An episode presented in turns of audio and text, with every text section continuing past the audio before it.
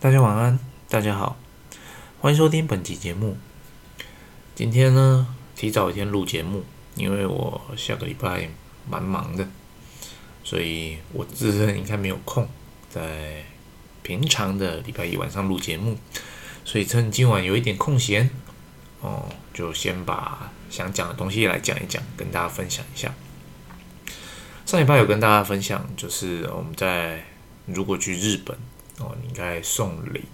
我的建议是，呃，不论你去拜访那个场会议有多少人，我建议就带一份礼物就好了。哦，因为当如果我们不知道呃对方的阶级啊、职称，或者是说送礼的呃你怎么送比较不会失礼的状况下，其实最单纯的就是在会议中准备一份伴手礼，就是说，诶，这个送给你们，或者是给大家的。对，那我的习惯就是我会再另外准备一份礼物，就是我会带在身上，但我不一定，应该说我一定不会在会议中拿出来。但是如果就是会议结束之后有晚宴，那晚宴的时候，呃，如果气氛 OK 的话，哦，我会再另外拿出来，送给呃跟我接洽的对象的最职位最大的那一位。那这份礼物通常会是。呃，稍微有台湾一点，带有点台湾意义的礼品啦，哦，带有台湾礼礼品，这只是我个人的习惯，那这不代表说，诶，我们拜访日本的客户都应该要这样子做，哦，在这边补充说明。那，好，那今天想跟大家分享的是两个案例，哪两个案例呢？哦，首先案例一，哦，是在法国发生的案例。我在法国有两间，应该说好几间合作的代理商。那其中有一间代理商，他算是 OEM，他并不是卖我的品牌哦，他是卖他自己的品牌。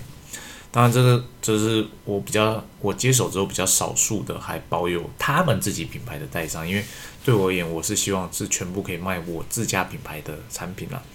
但因为双方一开始就有谈好了，所以就好，这个这间代理商我们。姑且称之为 A 代理商，哦，他是 OEM 品牌，就是他卖他的自有品牌。那有另外一间代理商 B 代理商，他就是单纯的卖我的品牌，我在当地算是一间贸易公司。有一天，啊，这个 A 代理商，应该不是有一间，两年前，哦，这个 A 代理商他提出了一项的产品的需求，它大概就是我们的标准产品啊，加上一些特殊的功能啊，做一些改装。然后变成属于他的一套特殊的设备。那他就这套设备，他买去之后呢，他还做了一点呃小小的整合与改装，然后他卖给他的客人。他的客人当然是买他的品牌，不是买我的品牌。我就在两三个礼拜之前啊，这个 N user 啊，他寄了个询价给我的代理商 B。那我刚刚提到 B 代理商是卖我的品牌的。代理商，这所以，我这个 B 代理商的业务呢，就拍了一张照片，说：“诶，我要这台设备，请你报价给我。”那台设备就是它的外表就是我们家的我家的产品的样子，但是它它的品牌是我 A 代理商的品牌啊。明眼人当然都知道说：“诶，那个那个东西是我做的，就是我们公司做的啦。”好，所以 B 代理商就拍了一张照片，说：“我要这个东西，请报价给我。”这件事呢，就是呃，我怎么处理呢？大家想一下，如果遇到这状况，你会怎么处理？你会报价吗？我的第一时间，我就是我拒绝报价。啊，我说 我我说不行，我没办法报价，因为这个产品呢是我做给 A 的，A 这间公司的。那这个产品，呃，是 A 这间公司卖给他的客人的。现在 A 的客人找 B。就是你来询价，然后 B 向我询价，我跟 B 讲说，没办法，不好意思，这个客人啊是 A 公司他们的客人，而那个产品是他的品牌，所以我没办法报价给你。有啊，另外我还要给他另外一个理由，就是说，诶，这个产品其实当时有一点克制化，就是说那个产品的规格是根据 A 公司所开出来的，我只是照着 A 公司他想要的东西我做给他。哦，所以那并不是我们家的标准产品，你要我报价给你啊？不好意思，我没办法啊，因为那是 A 公司他们家所设计的，那不是我所设计的东西。当然了，其实我当然知道怎么做啊，毕竟是我生我们公司生产出来的，但我没办法就很直接的把这样的东西 pass 给 B 公司。有些人可能会不能理解，说为什么不行？好，你 A 公司明明就是一间做 OEM 的公司，你 B 公司才是推广我们自有品牌的公司啊，所以我应该要就是把怎么讲？当 B 公司有这样询价的时候，我应该就是告诉 B 公司，诶，我能做，哦，然后把这个案子从 A 品牌换成我们自家品牌，不是这样吗？其实只是牵扯到一个问题，就是道义。哦，道义，你有必要为了做一笔生意，哦，就是把自己的品格拉得这么低吗？你今天把 A 公司告诉你的规格，也就是他为了拿到这笔订单，他做了我们的产品的设计变更，哦，他提出了这样的规格需求，我做了这样的产品给他，然后呢，今天哦，这个客人他怎么讲？客人很正常，他就到处询价嘛，他询价询到了这间。我的 B 代理商，他来跟我询价的时候，我难道就很直接的把之前 A 公司所开出来规格原封不动的报价给 B 代理商吗？啊，就我个人而言，我觉得这件事情是错的。我觉得这件事情是错的。当然，你站在就是推广品牌的角度去看，其实也没有不行，也没有不行。但是我的决定是我不要，我不想这样子做啊。那我就把这件事拒绝，我就拒绝 B。代理商说不行，我没办法报价。B 代理商呢，非常的生气，B 代理商非常的生气，他说为什么不能报价？哦，这明明就是你们公司的产品，你为什么不能报价？你为什么要保护 A 代理商？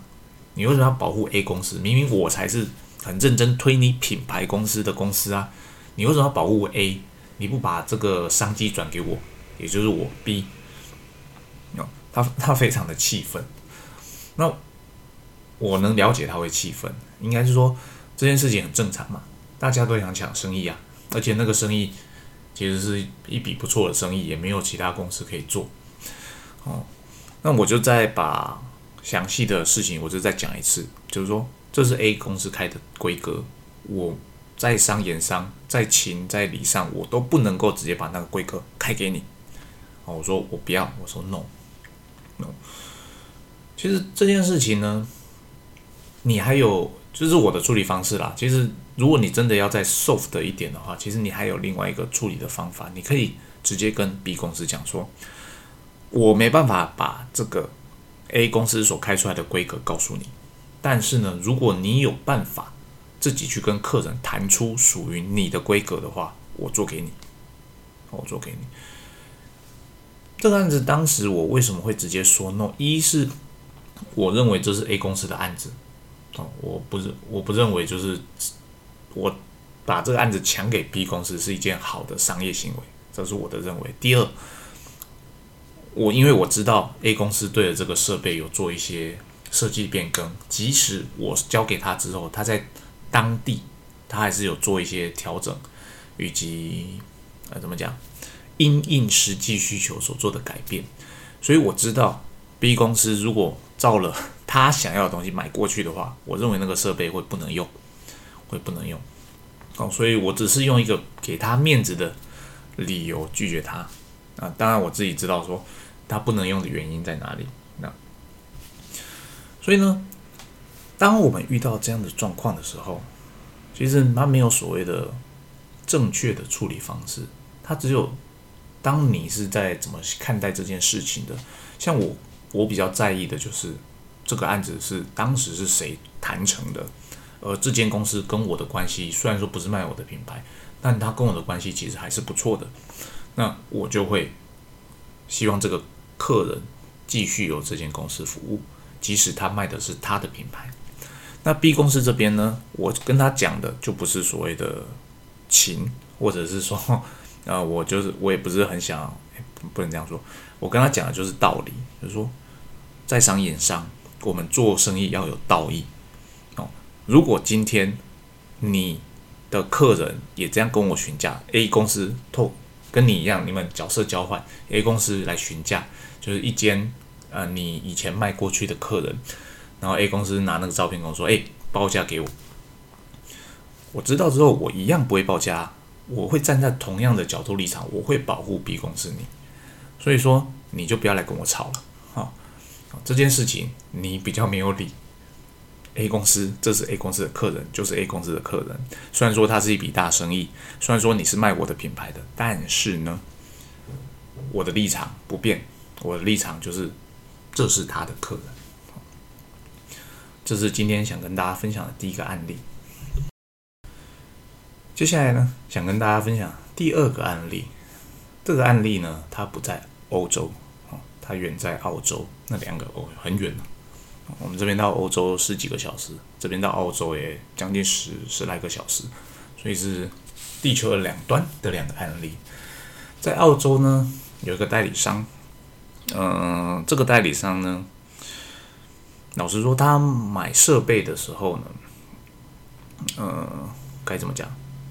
因为我跟这间代理商合作是在 COVID 这段期间，那 COVID 这段期间，大家都知道，其实台湾算是。半锁国的状态，那在半锁国的状态的时候呢，其实很多时候在卖这种机械设备的时候，嗯，以前要求他们做的那些教育训练，或者是设备的验收等等的，都必须透过线上的方式，或是透过资料的方式来做。因此呢，这间公司就是在这个情况下所诞生的一间新的代理商。这间代理商呢？很厉害，在疫情期间促成了一笔生意。那这个生意呢，是他卖了一套设备，还有这套设备的周边的产品。哦，A 跟周边产品 B，他卖出去卖给客人。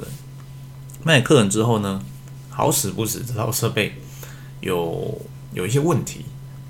那这些问题呢，基本上都是小问题，只是说刚刚好发生、发生再发生。毕竟你知道吗？机械设备。它本来就不是一个怎么讲，你去了之后就一定会百分之百很完美运作的东西，它一定会有一些小小的美感在那边。你安装的时候有没有安装好啊？电力有没有接好啊？水有没有接好啊？气有没有接好啊？设定正不正确啊？等等的一些小细节。那总之呢，他在安装设备的时候出点小问题，小问题，小问题，小问题。总之我们都有。帮他解决了，利用各种的方式、线上资源等等都解决掉了。但这些小问题呢，不断的累积到客户那边，客户爆发了。客户说：“你这间公司太不专业了。”客户直接写封信来说：“你们是不是这间代理商是非常不专业的代理商？”哦，那我我认为他们并没有受过专业的产品的安装训练，所以我的产我买的这个设备到现在都不能用。哦。哦哦，总之他非常的生气。那代理商也写了一封信来，代理商说：“哎，那个 N user 会写封信给你们哦，你们要注意一下。”我说：“这样的状况其实以前有遇过了。”总之呢，这个客人他非常的生气，写了一封信来。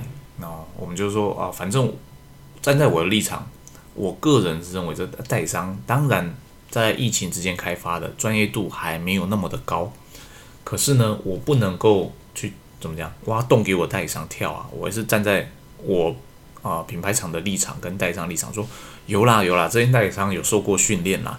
那而且这间代理商基本上呃，他对设备安装是 OK 的啊。而且你看你那些小问题，我们都透过资源的方式都解决啦。所以你现在设备已经可以动啦，啦啦啦等等的。no，这些都解决之后，我想说，哎，应该都相安无事了吧？结果某一天啊，哎几个礼拜前。代理商来了一封信说：“哎，不好意思啊，我买设备的时候顺便买了那些周边的产品啊，你们的设计上有缺陷，哦，客户他不买单了。那这个附件是我们在跟客户会验的报告，他觉得你的在设计上啊强度不够啊，精度不够啊，他根本没办法承载，他根本没办法达成客户的要求。叭叭叭，他写了一封信，所以说这笔钱呢，客户是不会付给他的啦。”我要求你原厂必须哦处理这笔订单，我也不想付钱给你。他没有讲成这样了，他当然他的意思就是这样啊。我这个东西我我没办法收到客户那的钱，所以呢，你这里能不能诶不要跟我收钱，或退我钱？说到这封信基本上是蛮傻眼的，比如说呃看到标题跟看到内容，其实我就不太想点开那个报告了。啊，还是得处理，就把它打开，打开看一下，他就洋洋洒洒了哦，一个五页的报告，它上面写说，嗯，你的机构设计不够强壮，为什么？叭叭叭，因为你的焊接呃没有全周焊，只有什么什么什么呃部分的点焊怎样怎样怎样，所以说强度不够，相对于别家产品的它。别家产品是怎么做的？啊，你们是这样做的，所以你们家的产品不够格啦，巴拉巴拉，写了一大堆东西。我看到那些东西之后，我第一第一个动作，我就告诉啊助理小姐说，它里面写的每一个东西哦，都是很主观的意见，主观的个人意见，他也没有测试过，那东西也没有就是哎真的试过之后才说哎它不能用，所以我就请小姐说。你跟他说，你到底实际用过的状况是怎么样子？你跟我讲，你用下去有没有问题？你跟我讲，你现场安装之后的照片、影片，你拍给我，有问题的话我处理。我就是跟他讲说，总是对方过了两天传来了几张照片，那几张照片一看就是，咦，怎么东西都这么新？也不是安装的状态，他就是放在那边，他根本没有安装，他根本就没有安装。然后他另又传了呃别的品牌的照片，就是同样的周边设备，但是是别的品牌的照片给我看。因为你看别人是这样做，你是这样你是这样设计的，你你们不够水准，的吧？好，哦，看到这边我就知道啊，代理商应该就是因为前面没有处理好，现在客户没送，他不想要周边产品交货，他想要周客户不想付钱。在这种情况下，代理商想凹我们。想凹我们说我们的产品设计不良，所以不想付钱给我。小姐跟我讲，问我说该怎么办。我说，我想一下啊，因为其实这样的事件，你有所谓很硬的处理方式，也有 soft 的处理方式。很硬的处理方式就是你踩住，就是说，嗯，你先装装看再说嘛。对你连用都没用，就说我的东西不能用，没有道理啊。啊，soft 的处理方式就是，哦，好啦好啦，我知道你有损失啦，那你这个损失可能，看我们是不是可以呃，我帮你分担一点啊，或者说，哎，也许哦，更 soft 一点的，有些有些公司它自身如果对自己产品没事情，他可能就会摸摸鼻子把这笔订单给收回来，哦，就退回去退钱。但我我们公司不会，因为而且我了解那个产品其实是设计上是 OK 的，没有问题的。我过了一天之后。我原本想的是，好啦好啦，就是这笔钱也没多大，就是我跟你一人一半削掉了，嗯，你不要不要再吵这件事，赶快把这案子结案。但是过了一天之后，我我的答案我变了，我觉得不行，就是说，明明我是没有错的，就是明明我的产品我知道它是可以用的，而且它这设计上是经过精心设计的哦。大家要知道，就像汽车一样。你汽车要做的强壮，你就是钣金加厚，其实这件事情很容易。但是呢，你要维持一样的钣金强度，但是你要把材料给缩减，把它轻量化，这件事情是很困难的。不好意思，我们公司的产品做的是一样的事情。我在效能完全不改变的情况下，我把我的设计给尽量的轻量化。哦，在同样的效能情况下。我的产品比别人用掉的铁材更少哦，但是我得到更好的效能。但这样的情这种东西呢，怎么讲？你如果从一个很传统的角度来看，你就会觉得，诶，你们这间公司偷工减料。但是你从一个很 engineer 的角度你去看，你就会知道，诶，这间公司有水准，它可以用这样的设计来达到啊同样的强度的要求。所以我后来的决定是。我完全不退，我一步都不退。我说不好意思，我家的东西没有问题。哦，我家的东西没有问题。这个客人是你要去处理掉的，不是我。客人退货还，你家的事情，你没有跟客人讲清楚。我的设计是这个样子。啊，前面的呃设备有问题的部分，我这边都已经帮你处理掉了。那你这个周边产品，你是你跟客人之间的事情。哦。你必须去解决，我这里不会退你半毛钱。这是我最后决定的处理方式。或许有人会觉得，诶啊，你这么强硬，那这间代理商会不会从此之后就不跟你做了？哦，因为他这他损失了这笔钱，而且对你这边完全不给他面子，哦，不给他商量的余地。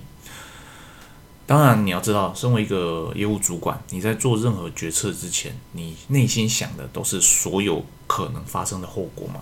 所以我做出这个决策的时候，其实我内心最糟的、最糟的结果，我是已经想到，就是说，这间代理商从此再也不合作了。为什么我会同意？不能啊？为什么会接受这样的最坏的结果？哦，如果它发生的话，因为第一次合作就有这样子案子的发生，而且呢，我家的产品是没问题的，你连试都不试，你连叫客人踹都没办法，你都没办法踹客人踹那我怎么能够信任你未来不会再一而再再而三发生同样的事情呢？如果这一次好了，我就是心软，就是说我帮你承担，或者说好了，我那我们一人一半。那下一次再发生事情的时候，如果又是你的错，我也要同样承担这件事情吗？哦，我的决定是我不要，我不要，我宁愿放弃你这间代理商，在当地再重新再找新的代理商，我也不要这样子做。一个好的代理商是需要双方相互尊重，不能讲好的代理商，一个好的商业模式是需要双方。相互的尊重，相互有需求，我需要你，你需要我，我尊重你，你也尊重我，而不是单方面的予取予求。哦，所以对我而言，这个关系是非常重要的，相互敬重的关系是非常重要的。如果你没办法，就是尊重我的产品，啊，尊重我们家的设计，那我也没有办法尊重我们彼此之间的关系。这是我做这个决策的最终理由。以上就是两个案子，跟大家做分享啊。如果你们有遇到类似的案件的话，或许可以作为你们在做决策时的参考。当然，我所做决策是基于我的立场哦，我的职位哦，以及我能承担承担的后续的风险与结果所做的决策，不代表这个决策的。在你们公司或是正在听节目的你所做这样的决策是最正确的决策，一切都是要以当下的状况以及你个人所处的位置以及公司想要的东西，哦来做最终的判定。以上就是今天的节目，谢谢大家，拜拜。